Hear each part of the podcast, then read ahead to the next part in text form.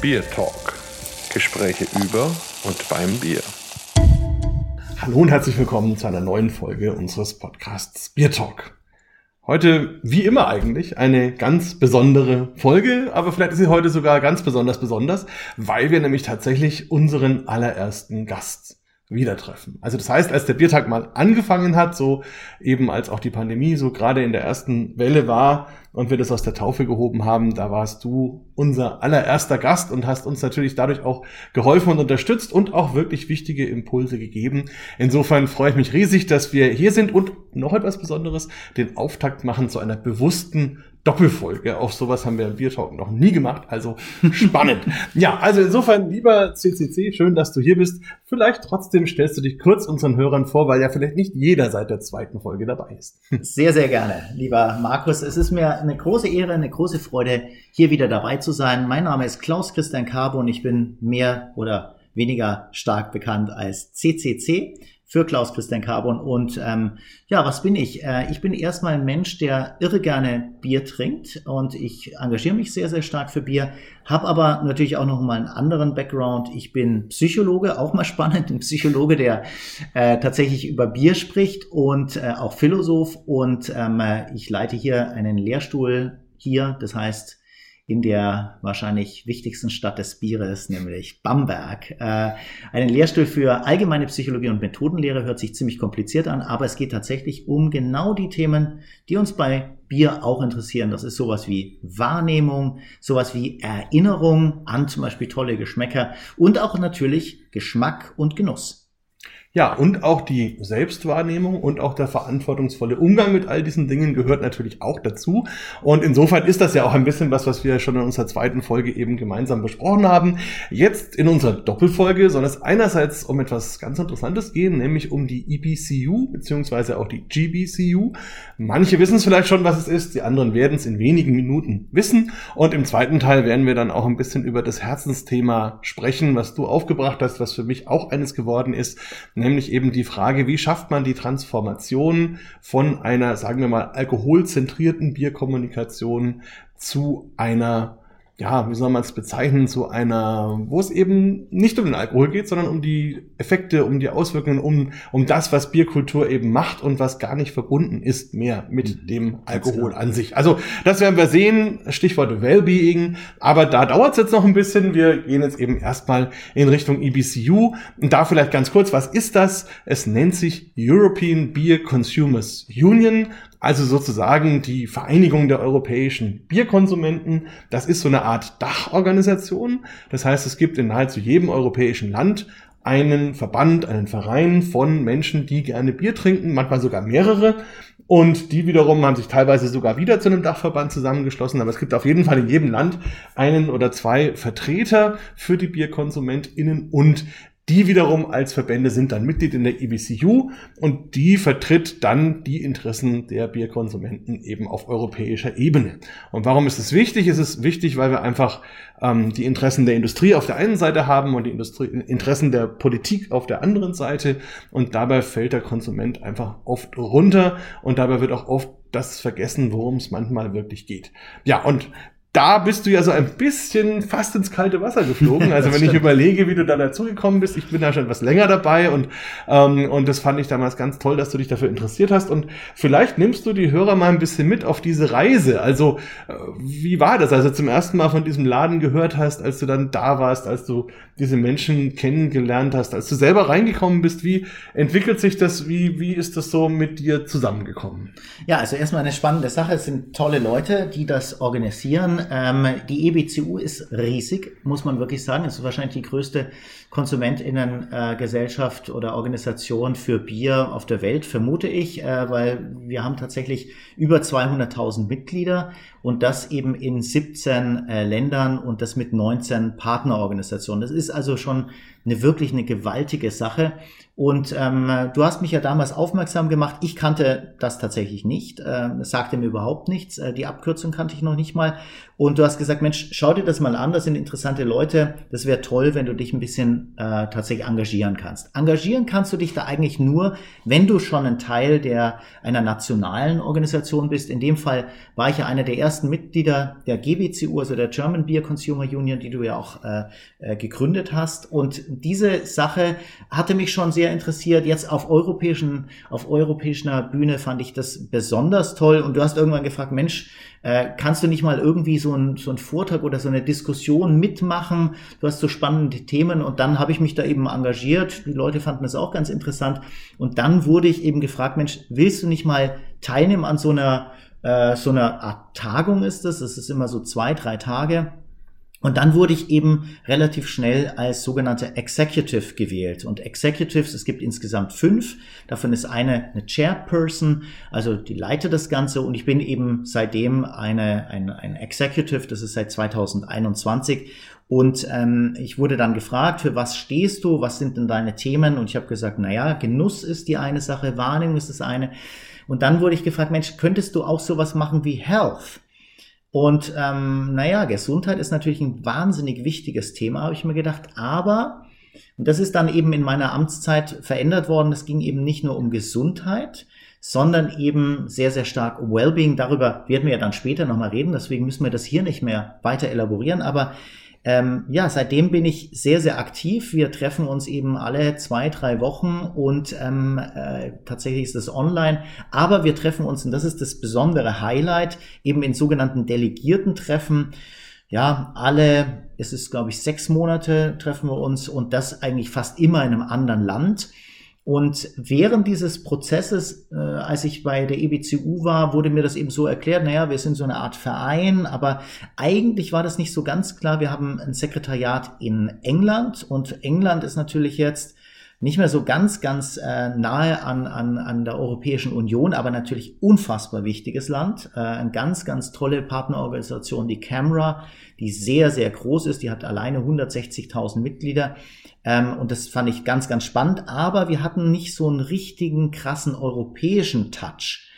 Und das haben wir dann tatsächlich überlegt, ob wir nicht äh, umziehen nach Brüssel. Und das hat ähm, sehr, sehr viel Aufwand bedeutet, weil wir eben tatsächlich jetzt seit kurzer Zeit eine bestätigte NGO sind. Wir sind vom, vom ähm, belgischen König, ähm, sind wir bestätigt eine NGO und wir können frei handeln und wir können jetzt auch Kontakte knüpfen mit Parlamentariern. Und das ganz, ganz Wichtige, was mir da bei im, im Kopf immer ist, ist, ähm, das ist eben nicht so eine typische Lobbyorganisation, wo man immer mit, äh, mit, äh, mit großer Skepsis hört, mein Gott, die machen da irgendwelche Lobbypolitik. Ja, wir machen zwar Lobbypolitik, aber wir dürfen nichts davon, wir dürfen kein Geld annehmen.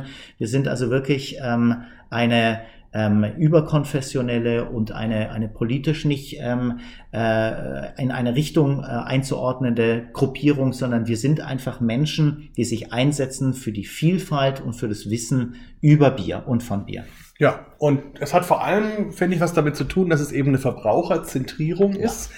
was die Sicht angeht. Und das bedeutet eben, dass es mitunter durchaus Themen gibt, wo man eben mit der Industrie, mit den Brauereien mitgeht also wenn es eben darum geht, die Umstände zum Beispiel, um Bier zu verkaufen, Steuern und solche Dinge eben vernünftig zu halten oder auch was zum Beispiel ähm, ja, die, die Inhaltsstoffe oder ähnliche Dinge angeht, was irgendwie erlaubt oder verboten oder sonst wie ist. Also das kann sein. Und auf der anderen Seite gibt es auch, auch viele Punkte, wo wir eben eher sagen, wir sind vielleicht auf der Seite in Anführungsstrichen von staatlichen Organisationen, die zum Beispiel sagen, wir wollen zum Beispiel auf dem Etikett auch wirklich draufstehen haben, was da drin ist oder wo es eben gebraut worden ist oder so. Und dann gibt es durchaus auch Positionen, die keiner der beiden zuzuordnen sind, sondern wo wir als Verbraucher einfach sagen, das sind unsere ureigensten Interessen. Da geht es zum Beispiel darum, einfach eine Vielfalt zu haben, eine Auswahl zu haben ähm, und auch vielleicht gewisse Qualitätsstandards und auch auf Wettbewerbe zu schauen, die auch zu zertifizieren, ob sie auch eben im Sinne eines Consumers ein guter Wettbewerb sind und so.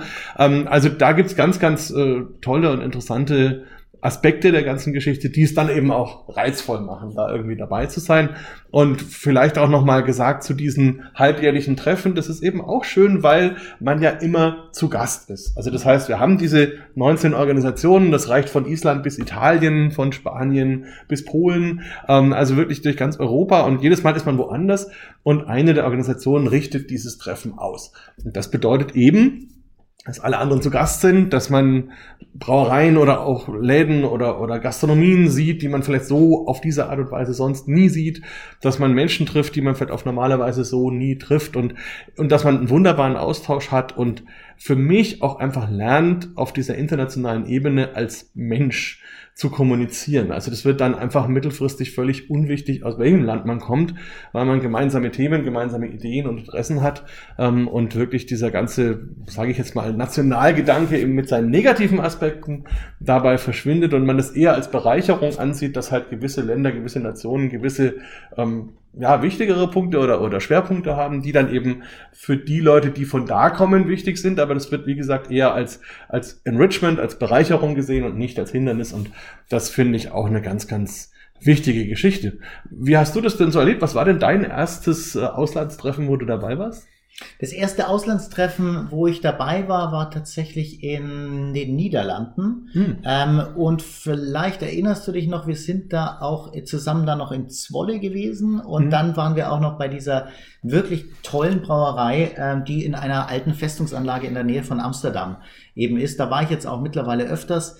Ähm, ja, das macht eben den Charakter aus. Also eine Tagung, einen Kongress könntest du sagen, eine, eine, eine äh, bereichernde äh, Mitgliedsversammlung, die einfach immer woanders ist, ähm, äh, die immer ein Lokalkolorit hat, ähm, wo wir regionale äh, Spezialitäten auch mal verkosten können, logischerweise, aber vor allem auch über nationale Problematiken sprechen können. Also in der Pandemie beispielsweise, wie geht's den einzelnen Wirten jetzt? Äh, wie geht's den einzelnen Brauereien? Wie geht's den Homebrewern? Äh, woher kriegt man jetzt bestimmte Stoffe in einem Krieg äh, wie dem Ukraine-Krieg, äh, wo vielleicht bestimmte Logistiken, äh, bestimmte ähm, ja, Zulieferungen und so weiter schwieriger sind. Wie kann man sich gemeinsam organisieren, um eben dafür zu kämpfen, dass Bier, so ein wunderbares Produkt, ein, ein so lange kulturell gewachsenes Produkt, einfach in seiner Vielfalt bewahrt wird und weiterentwickelt wird. Auch das ist ja eine ganz, ganz spannende Sache,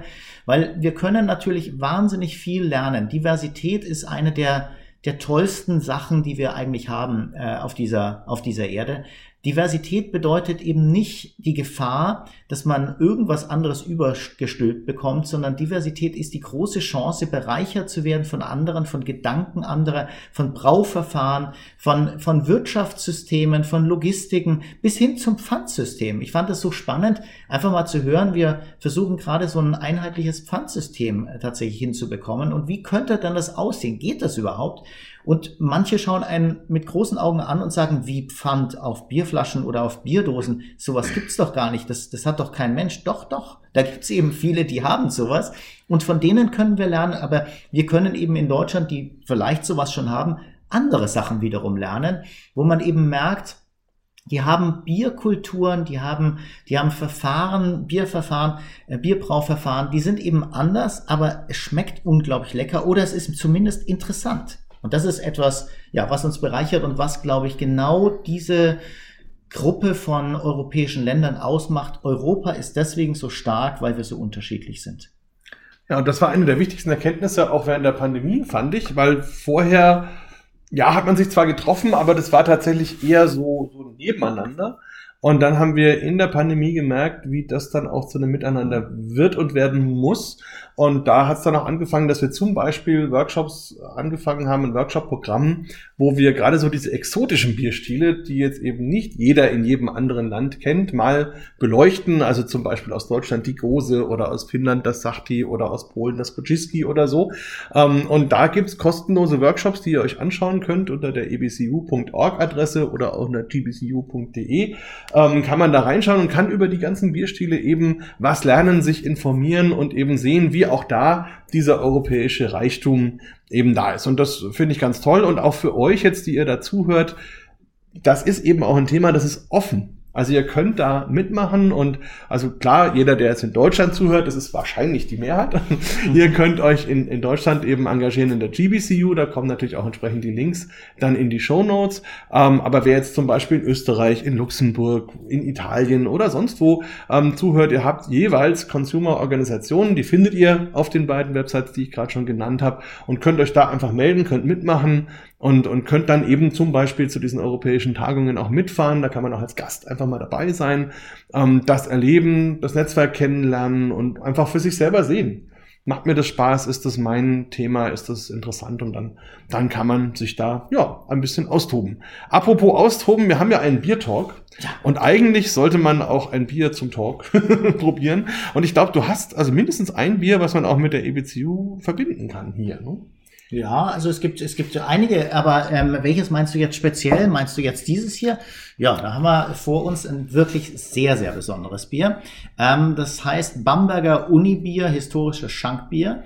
Ähm, und das ist tatsächlich letztes Jahr gebraut worden zur 375-Jahr-Feier dieser Universität. Und das ist eben was sehr, sehr bemerkenswertes. Wir sind hier an der Universität Bamberg und die Stadt Bamberg ist ja bekannt für eine unglaubliche Diversität von auch alten Brauereien vor allem. Und es gibt aber auch junge Brauereien. Und ähm, das ist eine ähm, Brauerei, die hier im Umland ist, also ganz, ganz nah an Bamberg, die das tatsächlich nicht irgendwie einfach gebraut hat. Und jetzt haben wir das umgelabelt, so wie das manche Organisationen machen, so als kleinen Gimmick äh, zur Weihnachtsfeier oder zu irgendeinem hundertjährigen Feier, ähm, sondern das ist tatsächlich extra gebraut worden und mit einer wirklichen wahnsinnig interessanten Geschichte und einer, ja, das ist ein richtiges Narrativ. Und vielleicht kannst du ja auch ein bisschen was dazu sagen. Also ich kann dann gleich auch noch was beitragen, weil ich bin in dieser Brau ähm, äh, Kommission gewesen, aber du bist ja da eigentlich noch mal viel wichtiger gewesen. ähm, das muss man ja auch mal ganz deutlich sagen. Ja, ne, man muss es in gewisser Weise relativ sehen, aber es ist schon auch so, also Hintergrund EBCU hat auch was damit zu tun, dass, dass ich natürlich auch für dieses Bierthema ein bisschen stehe und dafür auch ähm, entsprechend mich positioniert habe und die Leute das auch wissen. Ähm, und du ja da auch jetzt hier so dabei bist und als die Uni entdeckt hat, dass sie tatsächlich ein Jubiläum hat, weil das war so der Hintergrund, eigentlich wusste sie das gar nicht und es war so, dass das letzte Jubiläum, das 350 Jahre Jubiläum, habe ich damals in meiner Eigenschaft als Studentenvertreter mit organisiert ähm, und deswegen hatte ich im Kopf, naja, das ist 25 Jahre her, also gibt's doch wieder was zu feiern und habe dann eine andere Freundin von mir, die zu der Zeit äh, die Sekretärin vom Rektor war, angesprochen, was denn eigentlich mit der Unifeier ist. Und dann hat sie gesagt, oh, äh, welche Unifeier? Und, und, und, dann ging das so ein bisschen los und irgendwie kam dann in der Kommunikation, also wie gesagt, ich habe da ja nur als Außenstehender mal so diese Frage gestellt, aber kam eben dann die Idee auf, Mensch, was macht man denn? Ähm, und weil eben nicht wie wir damals zweieinhalb Jahre vorher eine Kommission hatten, die dann diese 350 Jahr Feier vorbereitet hat, sondern man ja quasi mehr oder weniger paar Wochen davor war, haben sie mich dann eben gefragt, ob, ob ich noch eine Idee habe sozusagen, ähm, was man denn so machen könnte, um, ähm, um dieses Jubiläum zu feiern. Und da war es natürlich naheliegend zu sagen, na ja, wir sind in Bamberg, wir sind hier an der Uni, wir haben die Studenten, wir haben natürlich auch eine gewisse Nähe zu diesem Thema Bier. Ähm, aber wir haben auch eine Verantwortung, also wenn schon Bier, dann eben was, wo man auch vernünftig mit umgehen kann, wo man auch all die Themen anspricht, die man heutzutage beim Thema Bier eben ansprechen sollte und muss und kann. Äh, und dann habe ich vorgeschlagen, lasst uns doch ein Bier machen. Und, äh, und eben eins machen, was an diese Zeit von vor 375 Jahren erinnert. Und habe dann eben mit einem Brauer zusammen überlegt, wie könnte so eine Rezeptur ausschauen, was, was gab's für Malze vor 375 Jahren hier in Bamberg, was gab's für Hefen, wie haben Biere geschmeckt, wie alkoholisch waren die damals ähm, all diese Punkte drumherum. Und heraus kam dann eben ein Bier wirklich, wo wir viele verschiedene Malze hatten, also klassisch natürlich Gerstenmalz, aber eben auch Dinkelmalz, Roggenmalz und vor allem auch Rauchmalz, weil mhm. natürlich damals, klar, waren alle Biere hier mehr oder weniger rauchig, allerdings nicht so intensiv, wie wir das heute vielleicht vom Schlenkerler kennen, weil auch damals schon so war, dass die Melzer ja wussten, wir machen Malz mit diesem Raucharoma, aber das war ja eher ein Nebenprodukt, was nicht anders ging. Und deswegen haben die alle versucht und versuchen sie ehrlich gesagt auch heute noch, dass man diese Rauchnote nicht übertreibt, sondern dass man versucht, sie eher ein bisschen im Hintergrund zu halten. Und so hat man eben einen leichten Rauchtouch, der dann auch schön für die Leute anzunehmen war. Und von der Alkoholstärke haben wir eben gesagt, na gut, die Biere damals lagen so irgendwie um die drei Prozent. Und wenn wir schon bei 375 Jahren sind, dann könnte man ja auch die 3,75 anpeilen. Und das haben wir dann auch getan. Und so ähm, war das dann. Und dann gab es eben eine Kommission, weil ich dann auch gesagt habe, aus meiner Tradition als Studierendenvertreter, das ist jetzt nichts, wo man sagen kann, die Unileitung beschließt und dann machen wir. Genau. Sondern das muss ja was sein, wo man alle beteiligt und wo man eben sagt, okay, es gibt diese Idee, wir klären erstmal ab, ist das etwas, was die Leute auch interessiert hier an der Uni, die dabei sind. Ähm, und dann schaut man, wie man sie beteiligt, indem man eben eine Kommission hat, wo dann von allen Uni-Gliederungen jemand dabei ist, das auch wieder spiegelt, dann auch ein Tasting macht, wo man auch gemeinsam überlegt. Beim Hopfen war man ja relativ flexibel zu sagen, na ja, da machen wir einfach mal verschiedenste Varianten und machen dann mal ein Tasting mit dieser Kommission und probieren, welcher Hopfen einer Mehrheit davon am besten schmeckt. Und so hat dann dann doch auch die Kommission viel mitentschieden, wie dieses Bier am Ende ist. Und, und so, das ist auch ein wichtiger Punkt, weil man damit eben auch etwas hat, wo sich alle mit identifizieren, wo sie mit im Boot sind und, und wo ich natürlich auch wenig Gegenstimmen habe, logischerweise, weil ja alle ja. mit dabei sind. Und das ist ja auch wichtig, ähm, gerade bei so einer staatlichen Geschichte und dem Thema Alkohol, hier irgendwie alle im Boot zu haben. Und insofern also ein sehr spannendes Projekt, hat mir viel Freude gemacht und war natürlich umso schöner dann, dass du da auch mitgemacht hast. Und sagst du doch ganz kurz, wie es dir in dieser Kommission so ergangen ist. Wie war das da? Also ich so? fand diese Kommission einfach wahnsinnig spannend, weil äh, das ist, hat ja tatsächlich die einzelnen, man nennt das Statusgruppen, also das ist wissenschaftsstützendes Personal, also Sekretariate beispielsweise oder die Druckerei und so weiter hat da mitgemacht. Aber es haben eben auch die Wissenschaftlerinnen und Wissenschaftler mitgemacht, die Profs haben mitgemacht und auch die Universitätsleitung. Ein wahnsinnig starkes Commitment der Universitätsleitung, ein unglaubliches ähm, Engagement, ähm, auch emotional, weil wir einfach sagen, Bamberg steht eben fürs Bier. Und wir müssen ja auch irgendwie sehen, natürlich kannst du das Bier komplett aus der Gesellschaft verbannen, weil du sagst, mein Gott, da ist ja auch 3,75 Prozent, was zwar wenig ist, aber trotzdem mehr als äh, natürlich kein äh, Alkohol. Und du kannst sagen, naja, wir, wir begegnen diesem Problem damit, dass wir das ganz abschaffen und sowas gar nicht mehr machen. Aber die viel positivere Idee ist eben tatsächlich, das sozial einzubetten und einfach zu sagen, hier ist ein Bier, das ist ein echtes Genussmittel, das ist was sehr Besonderes. Wir haben hier eine Geschichte und es hat was mit dieser Universität Bamberg zu tun. Das haben auch die Studierenden sehr verstanden. Das hat den meisten sehr, sehr gut auch geschmeckt. Und was ich auch toll fand, ist, dass du auch dich ja, da eingesetzt hast, dass es eigentlich eine obergärige Hefe ist. Also, dass man einfach wirklich auch da nicht irgendwie faked. Das ist halt sehr ungewöhnlich gewesen, jetzt was Untergäriges zu brauen in der damaligen Zeit. Und dass man da, das ist jetzt, glaube ich, eine Altbeerhefe, die da drin ist, dass man eben was aufgreift, was es mal gab und wo man vielleicht auch mal sensibilisiert, dass es nicht selbstverständlich ist, dass man immer eine bestimmte Art von Bieren immer trinkt. Also bewusstes Trinken, ein ganz, ganz genussvolles Trinken und eben auch irgendwie ein, ein, ein identifikatorisches Trinken, dass man einfach mal auch sagt, okay, ich scha äh, schaue mir dieses äh, Etikett an, das übrigens auch in der Kommission ähm, gestaltet worden ist. Da wurden ein paar Vorschläge gemacht und ich habe das große Privileg gehabt, dass der Präsident mir dann irgendwann gesagt hat, du wirst jetzt entscheiden, weil ich mache Ästhetikforschung. Und dann habe ich mich genau für dieses Etikett entschieden. Und ich finde es ganz, ganz famos. Und vielleicht als letzten, äh, ja, vielleicht Informationen, wo eben auch nochmal die Wissenschaft reinkommt. Ähm, wir haben rausgefunden, dass das Blau und dieses Weiß-Blau, was da eben verwendet worden ist, eigentlich prototypisch ist für bayerische Biere. Das ist zwar jetzt ein fränkisches Bier, aber trotzdem fühlen wir uns ja dem bayerischen Bier sehr, sehr nahe und sehr, sehr verbunden und Bayern insgesamt. Und deswegen finde ich das einfach wunderbar, dass sich das empirisch so ergeben hat, dass es eigentlich ein prototypisches Bieretikett ist. Genau. Jetzt bin ich mal gespannt, wenn du es aufmachst. Jetzt solange wir es mal ganz genau. nah machen. Genau, mach mal ganz nah. Wow. Sehr schön. Und, ah oh ja, perfekt. Super. So, sehr, sehr schön. Hier direkt danach daneben einschenken, genau. Super. So, wunderbar. Also man muss dazu sagen, das ist natürlich jetzt ein halbes Jahr über dem MHD schon was aber dem Bier normalerweise nichts ausmacht. Im Gegenteil, es kann sogar ganz positive Dinge bewirken. Es schaut auch noch sehr schön aus. Also ja. wir haben einen ganz schönen festen Schaum, wir haben schöne orange Farbe, das fand ich damals schon schön. Also ja, dass, das diese, wunderbar. dass diese Farbe, das ist wie so ein, so ein Sonnenuntergang über der Universität. Ja, das ist so ein typischer Bamberger Sonnenuntergang. Ja. Den haben wir ja eingefangen. Wunderbar. Ja, dann zum Wohl. Zum Wohl. Prost. Hm. Ja, in der Nase auch die leichte Rauchnote. Ja, sehr, sehr schön. Sehr schön eingebunden. Das war ein bisschen fruchtiger. Also das hat es tatsächlich über die Zeit ein bisschen abgebaut. Aber ist auch nicht weiter schlimm. Passiert.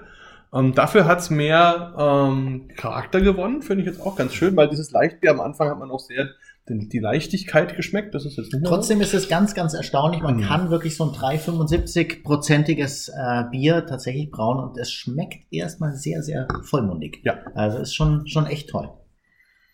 Ja, coole Sache. Also es war auf jeden Fall auch von der Reaktion eben der Studierenden. Ich war ja dann im Unifest auch da, wir haben das erste Fass angestochen und dann Ja, das war ein Haben- schöner Moment. ja, und haben dann alle ihren Krug sich abgeholt. Und muss ich sagen, das hätte ich mir eigentlich mal gewünscht, als ich damals eben an der Ja. Uni war, da, aber da waren wir noch nicht so weit. Also allerdings habe ich damals tatsächlich auch schon das Thema Bier forciert, ob- obwohl mir das damals gar nicht so bewusst war. Aber wir haben damals zu dem 375-Jahr-Fest eben ein großes Fest veranstaltet an der FEKI draußen, das ist die Feldkirchenstraßen-Universität. Da waren insgesamt so um die 6.000, 7.000 Menschen da, also ein richtig großes Fest.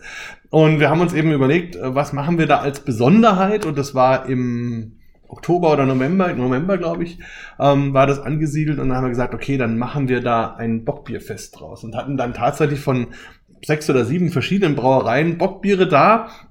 Damals natürlich noch als äh, ja, 20-jährige Studenten hatten wir viele Dinge im Kopf, sagen wir mal so. Aber trotzdem muss ich sagen, es war nicht so, dass dann alle da nur noch betrunken durch Ja. die Gegend getorkelt sind, sondern das, glaube ich, ist überhaupt etwas, was man hier auch gerade in der Bamberger Gegend feststellt, dass zumindest die, die in diese Bierkultur normal hineingewachsen sind, in der Regel auch vernünftig damit umgehen. Also das heißt, ähm, man, man trinkt jetzt nicht mit dem Ziel, irgendwann besinnungslos über Richtig. den Dings zu hängen, sondern man trinkt seine zwei, drei, vier, je nachdem, am Abend isst was dazu, unterhält sich nett und merkt irgendwann, dass es jetzt gut ist.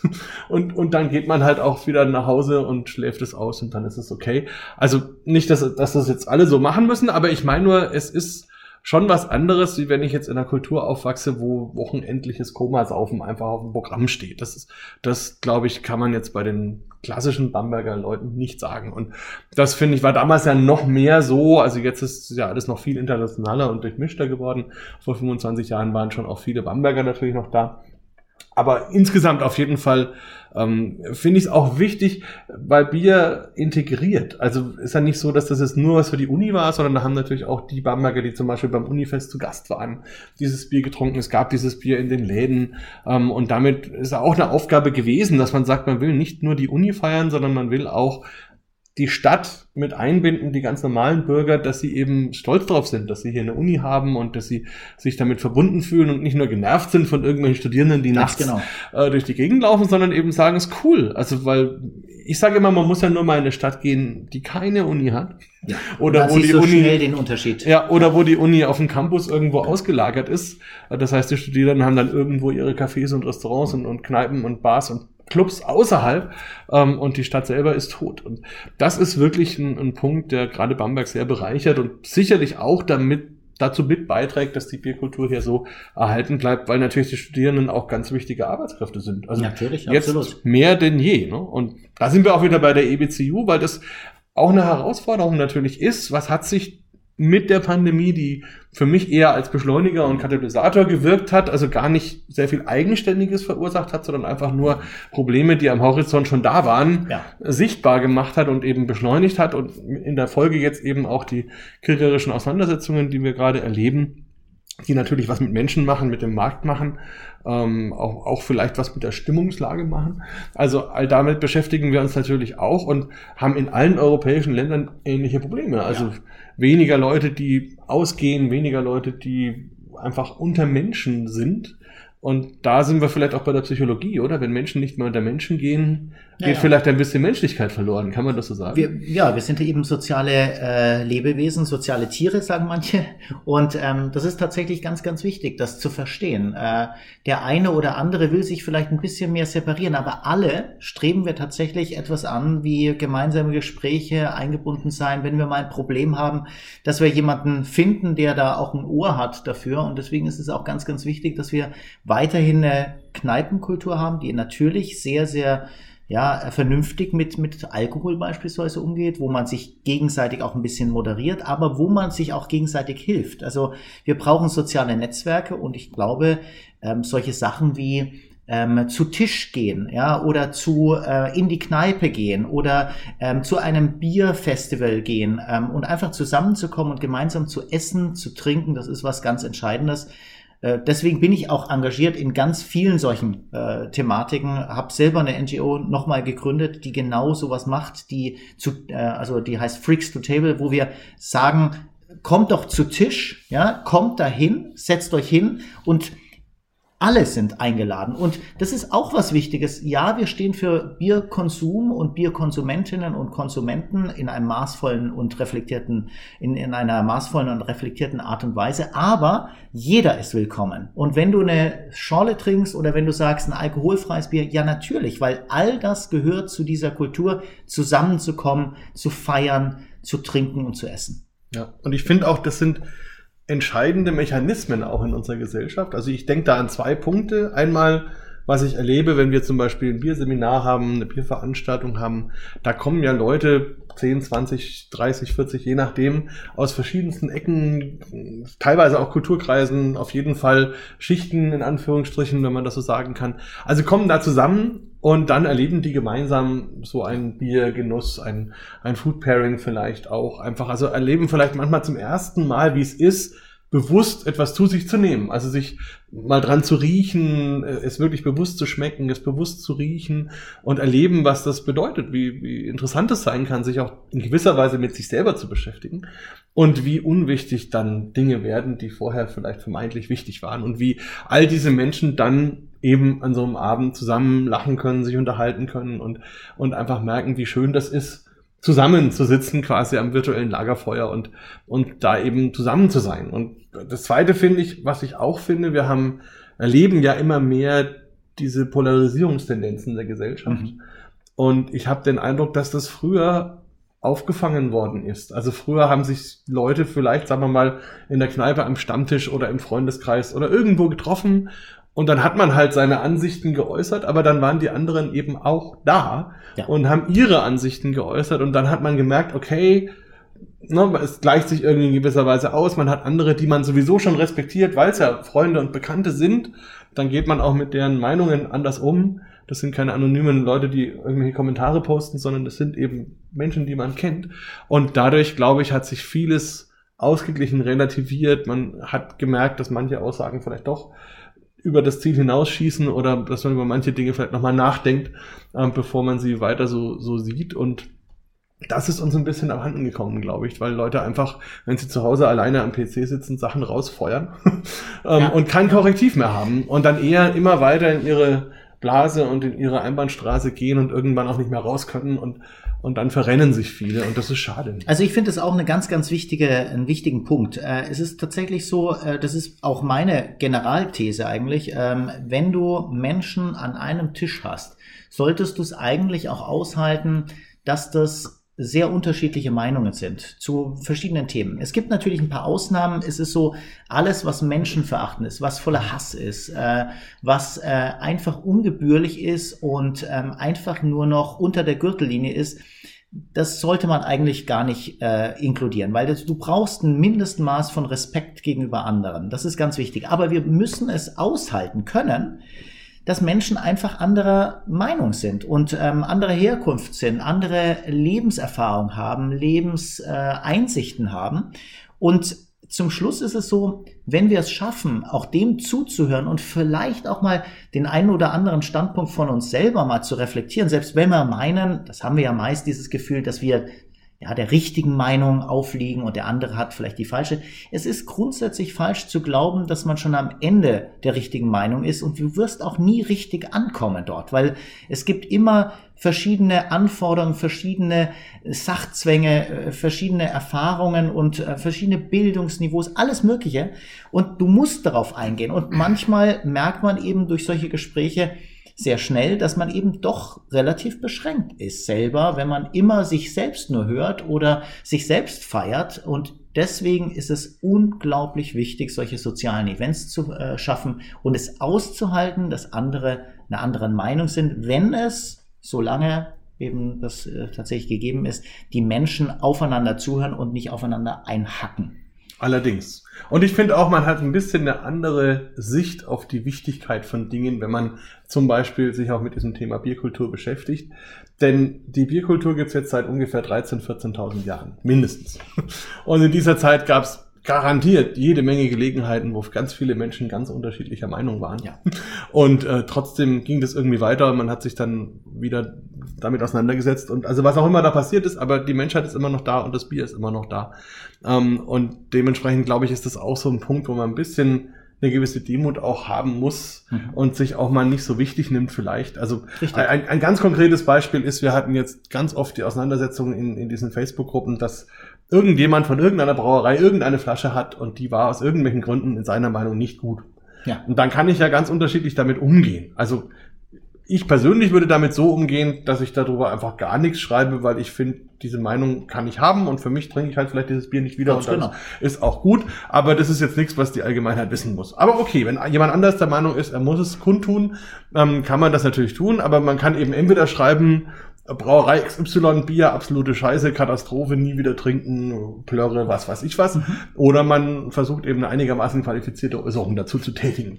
Und dann hatten wir einfach so das Thema, dass ich da mal in den Raum gestellt habe. Ja, also es ist vielleicht so, dass diese eine Flasche jetzt nicht so war, wie du dir das vorgestellt hast. Ja.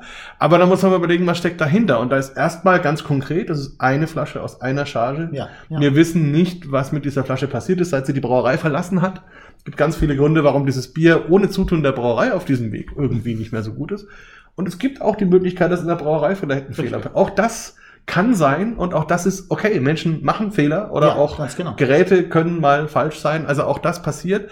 Ähm, und auch das sagt nicht, dass das Vollidioten sind, die da stehen. Richtig. Ähm, und der nächste Punkt ist dann, wenn man das noch ein bisschen weiter sieht, jede Brauerei, also gerade unsere fränkischen Brauereien, die gibt's ja teilweise seit 500, 600, 700 Jahren. Natürlich wird in dieser Zeit die Qualität relativ zu den anderen immer geschwankt haben. Aber es ist doch an sich eine Leistung, dass es diese Brauerei immer noch gibt und über so viele Generationen, über so viele Zeiten hinweg und dass es immer wieder Leute gegeben hat, Familienmitglieder, die sich bereit erklärt haben, das weiterzuführen. Mhm. Weil auch das, ne, viele denken immer, der kriegt die Brauerei auf dem Silbertablett serviert und ist jetzt ein gemachter Mann es ist eigentlich genau andersrum. Du wächst mit der Bürde auf, dass deine einzige Möglichkeit, in diesem Leben weiter zu existieren, die ist, dass du diese Brauerei übernimmst. Und das ist natürlich eine Erwartungshaltung äh, und auch ein riesen Rucksack, den man da mitnimmt, dem ist nicht jeder gewachsen. Also manche psychisch nicht, manche intellektuell nicht, manche beides nicht. Viele müssen da erst reinwachsen.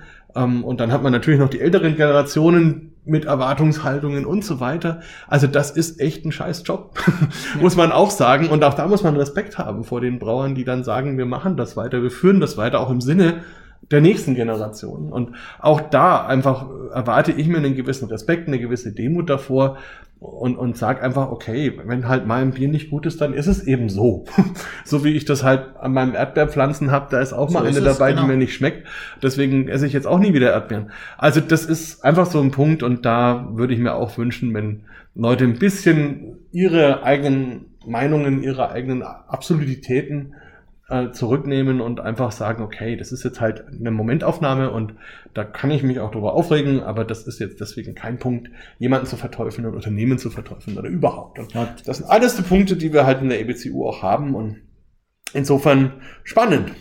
Ja, gibt's noch was, was du zum Thema EBCU beitragen möchtest? Jetzt würde ich fast sagen, wir machen dir mal einen Punkt. Na klar, also einfach die, die, letzte, äh, die letzte Idee ist einfach noch, äh, die ich einbringen will. Ähm, die EBCU kann natürlich weiterhin wachsen und sollte auch wachsen. Das heißt, äh, jeder ist angehalten, einfach äh, zu überlegen, ob man vielleicht eine Organisation gründet, die unter diesem Dach tatsächlich firmieren kann. Und die andere Sache ist eben, sich tatsächlich zu engagieren. Also wenn man ein Teil von dieser EBCU-Familie ist, man kann beispielsweise bei den Bierstyles mitschreiben, man kann also Eingaben machen, dass bestimmte Bierstile bisher noch nicht erfasst worden sind, weil wir haben ja diese große Datenbank, eine wunderschön bebilderte äh, Datenbank mittlerweile von äh, tollen Texten, äh, die wirklich von, von fachlich sehr, sehr hochwertigen Menschen äh, geschrieben worden sind.